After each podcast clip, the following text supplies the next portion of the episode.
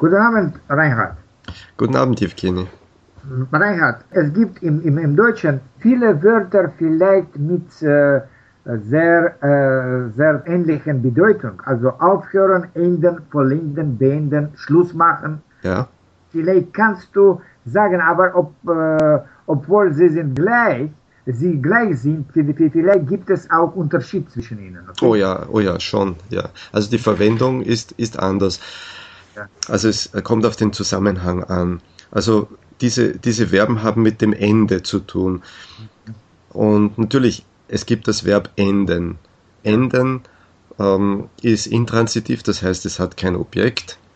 Ähm, ein Film endet, ein Buch endet, eine Geschichte endet, Aha. irgendein Vorgang endet. Das ja. ist eigentlich das gleiche wie aufhören. Mhm, mh. Das ist auch intransitiv. Ja. Und ähm, ich höre mit einer Sache auf, äh, das kann ich auch sagen. Ja. Äh, ansonsten, wenn ich etwas äh, beende, dann ist klar, ich brauche ein Objekt. Be beenden braucht ein Objekt. Also zum Beispiel, ich beende das Lesen, ich beende äh, das Telefongespräch. Mhm. Ja, aber. Und, und, und, und beenden gibt es hier Unterschied? Welche? Vollenden und. Ach, vollenden. Ja, also natürlich ist Vollenden äh, eher literarisch. Ähm, zum Beispiel äh, ein, ein Komponist äh, ja. hat ein, ein Musikstück begonnen, aber er ist gestorben, bevor er es vollenden konnte. Ah. Natürlich könnte man auch sagen beenden, nämlich die, die Komposition beenden, aber vollenden schließt schon ein, dass er das Werk nicht äh, zu Ende äh, komponiert hat oder ein, ein Buch zum Beispiel nicht zu Ende geschrieben hat.